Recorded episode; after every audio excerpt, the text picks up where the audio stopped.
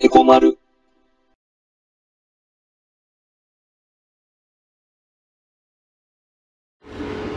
えー、まるです。このチャンネルでは、えー経済を中心に政治とか社会問題をね、えー民間や国家間も含めていろいろとみんなと一緒に学んでいくことで、えー投資や資産運用に強い体質になっていこうよねっていう、まあそんな趣旨で、えーラジオのように経済の基本から今起きてる出来事までこれからいっぱい話していくからね。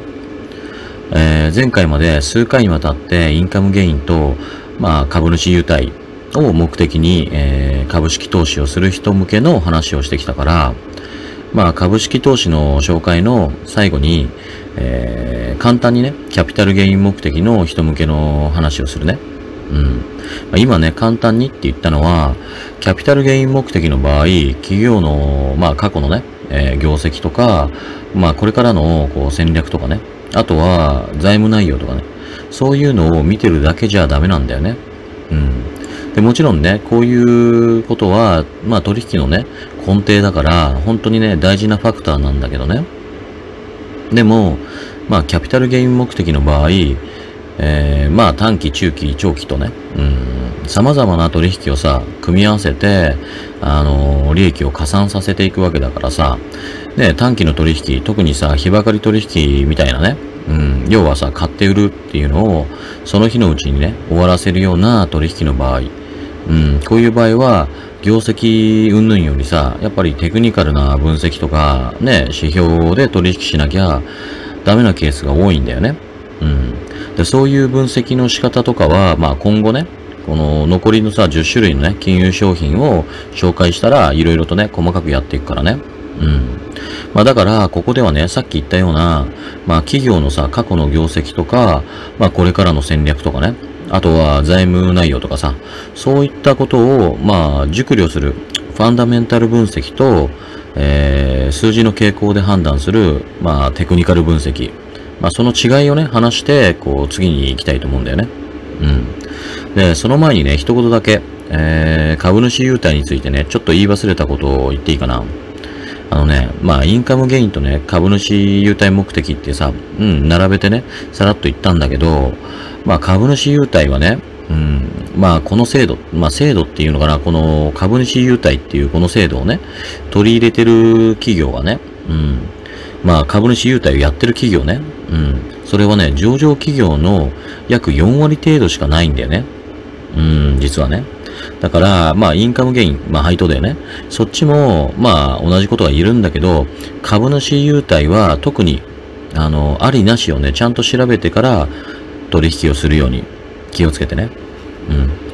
じゃあ、話戻すね。まず、えー、ファンダメンタルと、あの、分析ね。うん。ファンダメンタル分析は、あのね、まあ、もちろんね、株式投資にだけ使う言葉じゃなくて、為替とか、先物取引とかね、あと、金融商品全般でね、こう、使う言葉だし、まあ、言葉だけじゃなくてね、内容もね、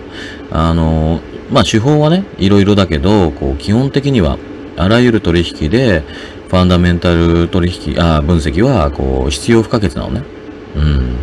で、まあさ、これはね、あの、テクニカル分析も同じことが言えるんだよね。うん。まあ、為替とか先物取引とかそういうね、株だけじゃなくて金融商品全般に使うっていう意味ではね。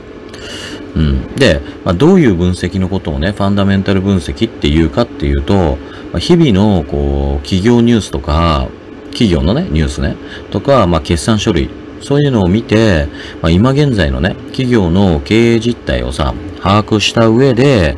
ね、それで今の株価がね、高いのか、うん、安いのか、妥当なのか、まあそういうことを判断して、うん、で、まあ直近のね、値動きとか、まあ中長期のね、値動きを予測していく、まあ分析方法のことなんだよね。うん。だ実際には前にも話したことなんだけど、ね、経済はさ、すべてが繋がってるから、うん。まあ、個別のね、企業とか、その業種とかね、まあ、その程度の範囲で、小さい範囲でね、分析しようとしてもね、難しいんだよね。うん。結局、相場の方向性をね、こう捉えていくには、やっぱり日本の景気動向、アメリカの景気動向、うん。もちろん世界のね、景気動向、まあ、金融政策とか、あと、財政政策なんかも、まあ、分析のベースに取り組んで、まあもちろんね、日本だけじゃなくて、少なくとも主要国のはね、で、そういう経済全般の動向が市場にね、どんな影響を及ぼしているのかを考えていかないと、相場の方向性はね、正確にはこう捉えられないし、個別のね、取引の分析も、まあ見見誤っちゃう、うん、可能性が出てきちゃうよね。うん。で、このファンダメンタル分析は、そういう意味でね、個人ではこう難しいからプロに任せろっていう話をよく耳にするんだけどね。うん。まあね、それは一理あるんだけど、俺はね、うん、そういうことが、まあ投資の醍醐味だしね。うん。楽しくね、投資をしていくためには、やっぱり自分自身でファンダメンタル分析をやっていくべきだって思うんだよね。うん。で、ここをね、スルーしちゃうと、まあ今回のね、コロナショックでもそうなんだけど、まあリーマンショックとかね、そういう、まあショックみたいな時にはね、大損しちゃって、で、証券会社とかさ、そういう人のせいにするような、まあ、にわか投資家になっちゃうと思うんだよね。うん。で、本当にね、このね、にわか投資家ばっかりなんだよ。うんと、特に日本人は。うん。で、自分でね、あまり学ぼうとしない人だったり、やっぱりテクニカル分析だけして、金融を知った気になってる人だったりね。うん。そういう人が多い。うん。まあ、欧米ではね、割と自分のお金だから、割と、まあ、執着心が強いというか、だから、学ぶ機会が多いんだけど、うん。でね、俺がこのラジオチャンネルを始めたのは、そういうテクニカル分析だけじゃなくてね、まあ、ファンダメンタル分析まで、みんなと学んでいきたいからなんだよね。うん。で、冒頭でさ、いつも言うけど、投資とかね、資産運用に強い体質になろうって。うん。やっぱりそういう学んで、そういう体質になっていこうっていうね。うん。だから俺がさ、扱うすべての金融商品においては、いつもね、テクニカル分析とファンダメンタル分析を両方しっかりやっていくし、しっかり教えていくしね、しっかり学んでいこうよね。で、えっと、もう一つのテクニカル分析ね。うん、こっちはね、まあね、簡単に言うと、まあ過去の値動きを分析して、で、傾向とかパターンをね、見つけ出していくんだよね。うん。で、統計学的にね、まあ過去に似たような傾向とかパターンがあれば、まあ今回もね、同じようなパターンになる。まあ動きになる。そういう可能性が高いって分析する方法なんだよね。うん。で、まあさ、傾向とかパターンをね、見つけ出していくって今言ったけど、もうすでにね、多くのテクニカルの指標っていうか、まあ傾向とかね、パターンが世に出てるから、まあ、ほとんどの人がね、それに当てはめていくだけの作業をテクニカル分析って言ってるわけだよね。うん。で、俺はね、もちろんそういった、こう、当てはめていく作業も大事だし、まあ、一つのね、指針としてはさ、ね、重要視したいファクターなんだけど、でも、独自でね、やっぱり見つけていく傾向とかパターンを持っている方がね、面白くていいと思うんだよ。うん。で、相場のね、動きをさ、こう、グラフにしたものをチャートって言うんだけどね。まあ、テクニカル分析は、そういうチャートをね、見ていればいいから、まあ、経済の知識がね、あまりなくても、こう、視覚的に判断できるんだよね。うん。だから割とこう簡単にね、できると思いがちなんだけど、今回ね、みたいな、こう、ね、あの、コロナショックみたいなね、こういうショック時には全く役に立たないし、意図的なね、動きにこう騙されやすいから、やっぱりね、基礎がしっかりしてないと、カモにされちゃうんだよね。うん。まあ本屋に行ったりさ、まあオンラインでね、こう講座を探したりしてね、まあ株式投資に限らずだけど、投資についてね、勉強しようとするとさ、ほぼ100%がこういうチャートを分析するテクニカル分析になるんだよね。うん。で、これで1億儲けたとかさ、ね、あの、初心者でも始められるとかね、そういう耳障りのいい言葉が並ぶ場合は、ほとんどがこのテクニカル分析を並べて、まあ、もっともらしく教えてね。で、こういう市場にね、素人を誘い込むようなものなんだよね。みんなは、そんなのにね、引っかからないように気をつけなきゃダメだよ。うん。今日は、えー、ここまで。次回ね、もう少しこの続きの話をして、まあ次のね、金融商品、えー、今度は FX だね。えー、外国為替取引ね。まあその紹介に行こうと思うよ。ではまた次回ね。おやすみ。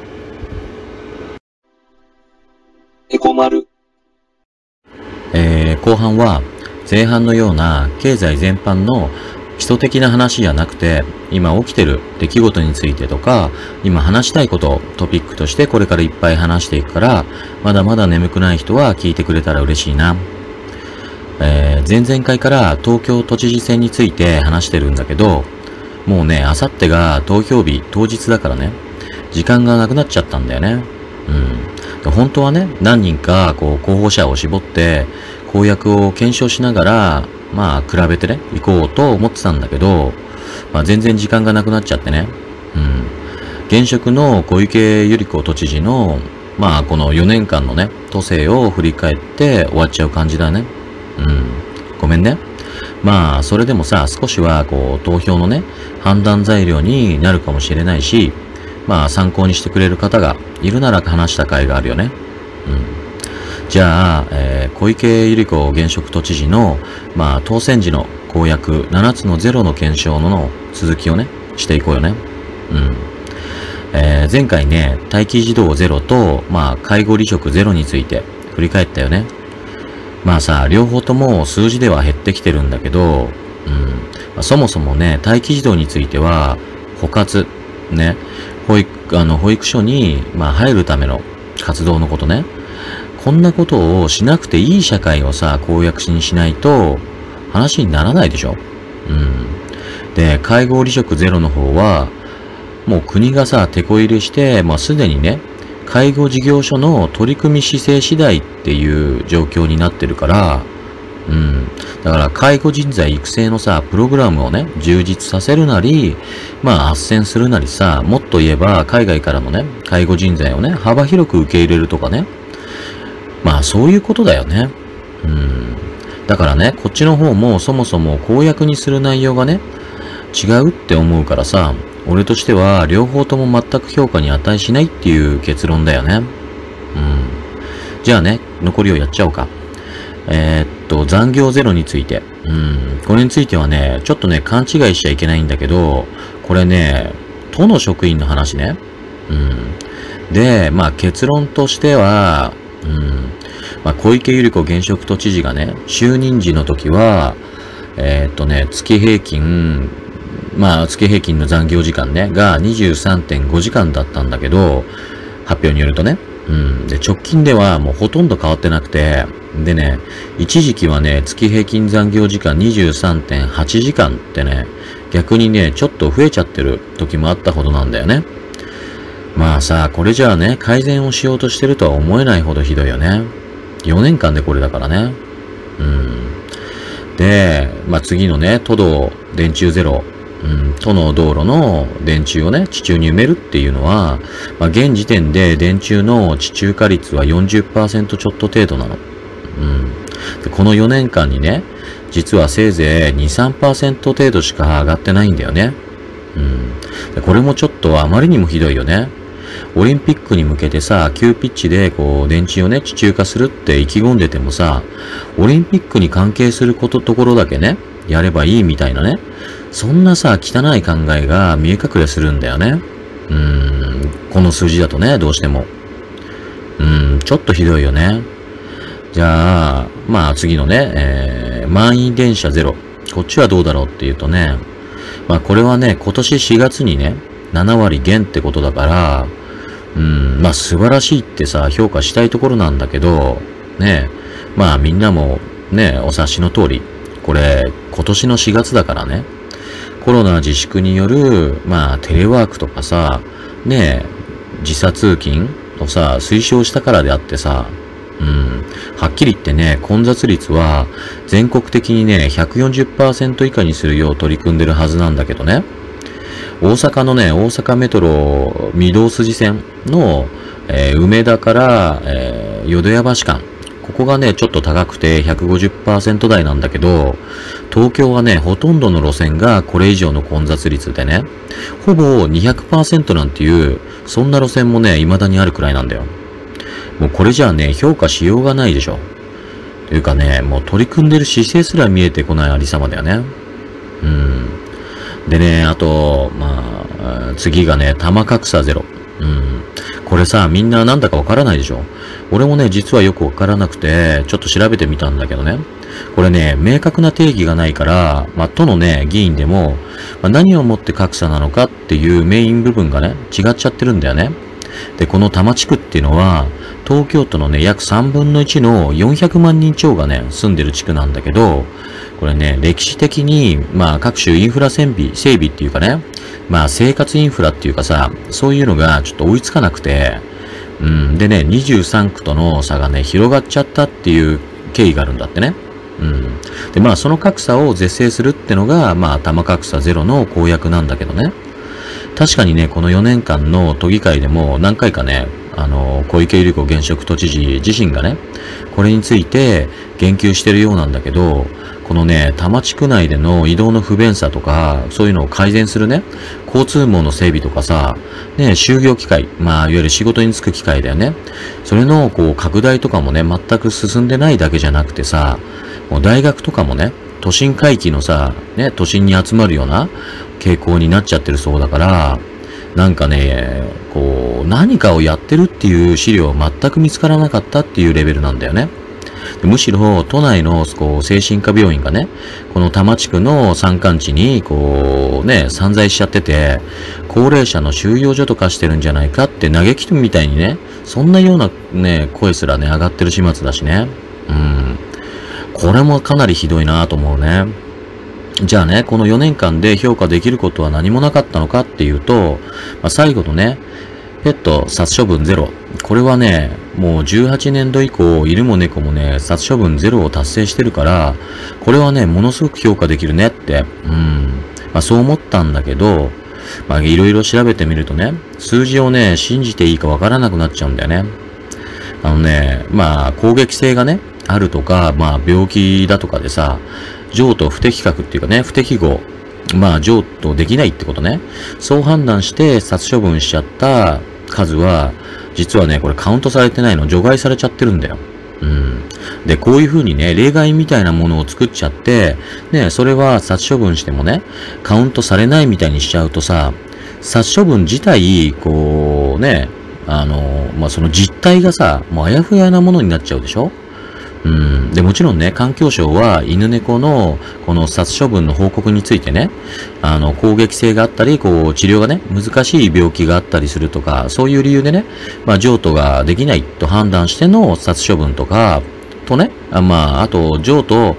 まあ、適正。譲渡はできるんだけど、結局譲渡先が見つからなかったっていう理由での殺処分とかね。うん。こう、病死とか、あのー、まあ、老衰とかね、そういうので、やむを得ずの形で収容中にさ、死んじゃった数とかね、これをこういう風に3つにね、しっかり分けるように求めてはいるんだよね。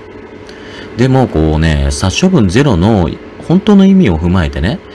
本当にね、実現しようとしてるかどうかは、もう正直疑わしく感じちゃうんだよね。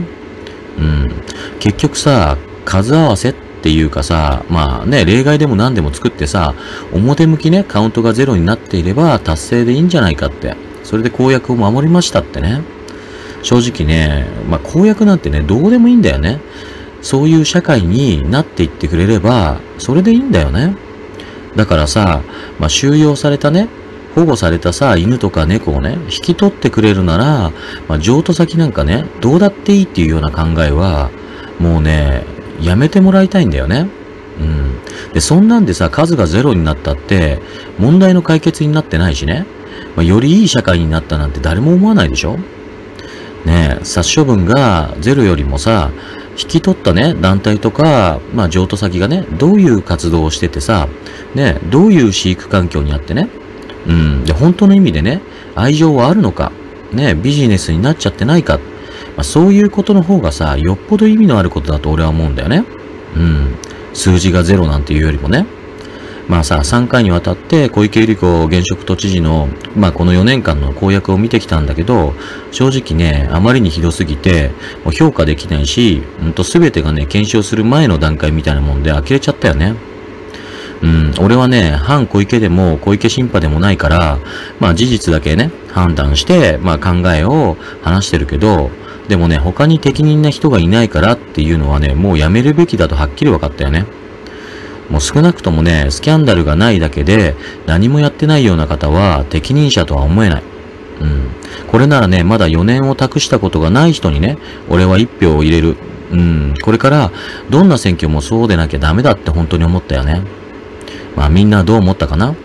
今日はね、ここでおしまいね。また次回ね。おやすみ。